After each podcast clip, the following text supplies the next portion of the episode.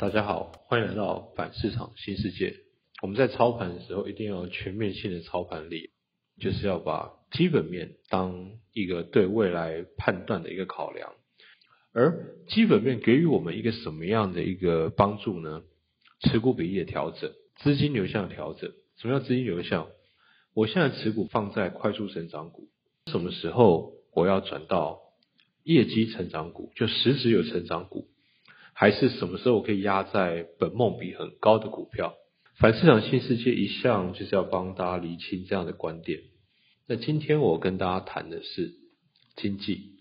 大家都知道 Q E，从二零一八年开始 Q E，一直到疫情，世界上产生了最大规模的 Q E。那一直到现在，资金一直灌进市场，市场一直上涨。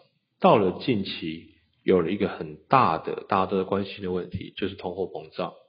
而在通货膨胀这个议题上呢，目前有两派人马是不确定的，两派都很对立。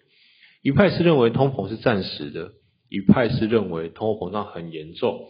认为很严重的人认为股市会下修，认为是一时的人呢，认为股市会随着经济好转稳定上涨。好，这两个选项以外都没有所谓的暴涨，这是第一个大家要注意的事情。第二个，回到经济。通货膨胀这件事严不严重，取决于经济复苏的够不够强。经济复苏的够强，通货膨胀再严重也不怕。基本面最重要的是未来发生什么事，而不是过去。解释过去没有用，我们要看所谓的未来，我才知道我持股要下几层嘛。而所谓的未来呢，我们可以去提的有三个变因在基本面里面。第一个变因是疫苗，有一点值得一提的是。近一个月，美国疫情每日统计图，它的平均值是上升的，它的确诊率是上升的。要知道，美国是施打疫苗非常强的一个地方，所以以施打疫苗这么好的一个地方，它的七天平均移动确诊也是上升，就可以知道未来世界各国可能也是个趋势，可能会因为施打疫苗后解封，可能会因为解封后大家再继续确诊，而经济活动。跟大家有没有确诊、害不害怕确诊有很大关系。第二个问变异是供需，消费者接下来一定会有一件事情，报复性消费，它会影响经济，但生产却跟不上，生产是完全跟不上的，这是一个非常大的问题。第三个就是 Q E，我们现在呢已经发生一个状况，就是所谓的 Q E 渐渐渐渐的效益在下降。大家知道中国的状况吗？当美国还在 QE 的时候，中国率先做了一件事情，就是降低了银行的存款准备金。简单来说，就是要放钱出去。当欧美各国在担心市场要紧缩，美国老大要把银行的钱缩紧的时候，中国却放松了。这代表什么呢？把钱放出来，意味着有可能经济没有想象中的好。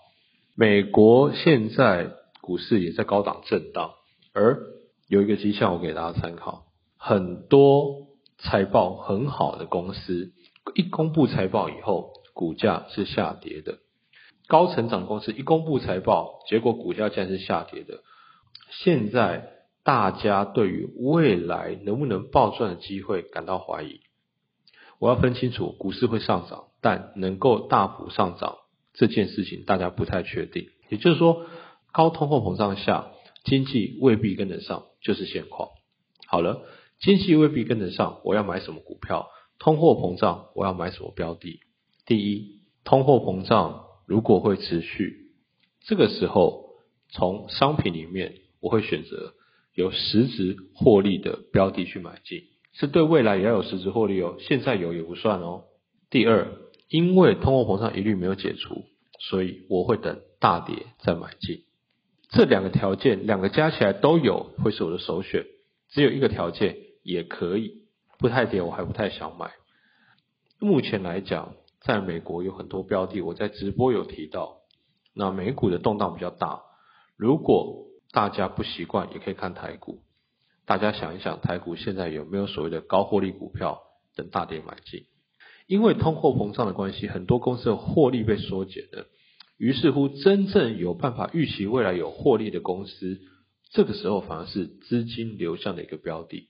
而这种时刻，这样子的标的，如果看对，一定会过前高，因为它不仅有前一波高点可以预测，当市场资金灌进来的时候，它会超乎前面的预期，因为本来的钱都集中在别处嘛，这时候灌到一处，它就很容易过前高。那因为会过前高，所以你不用急着在单点买，太冒险，一样分批建仓。赌过前高，甚至我以前有个做法是接近前高才加码，因为那是大部分的人不敢进场的地方。暴赚就是这样子，任何一档股票在这个时候都应该这样处理。对未来持续有高获利的股票，或者等大跌买进。我希望今天的建议能够帮到大家。这里是反市场新世界，我是 J。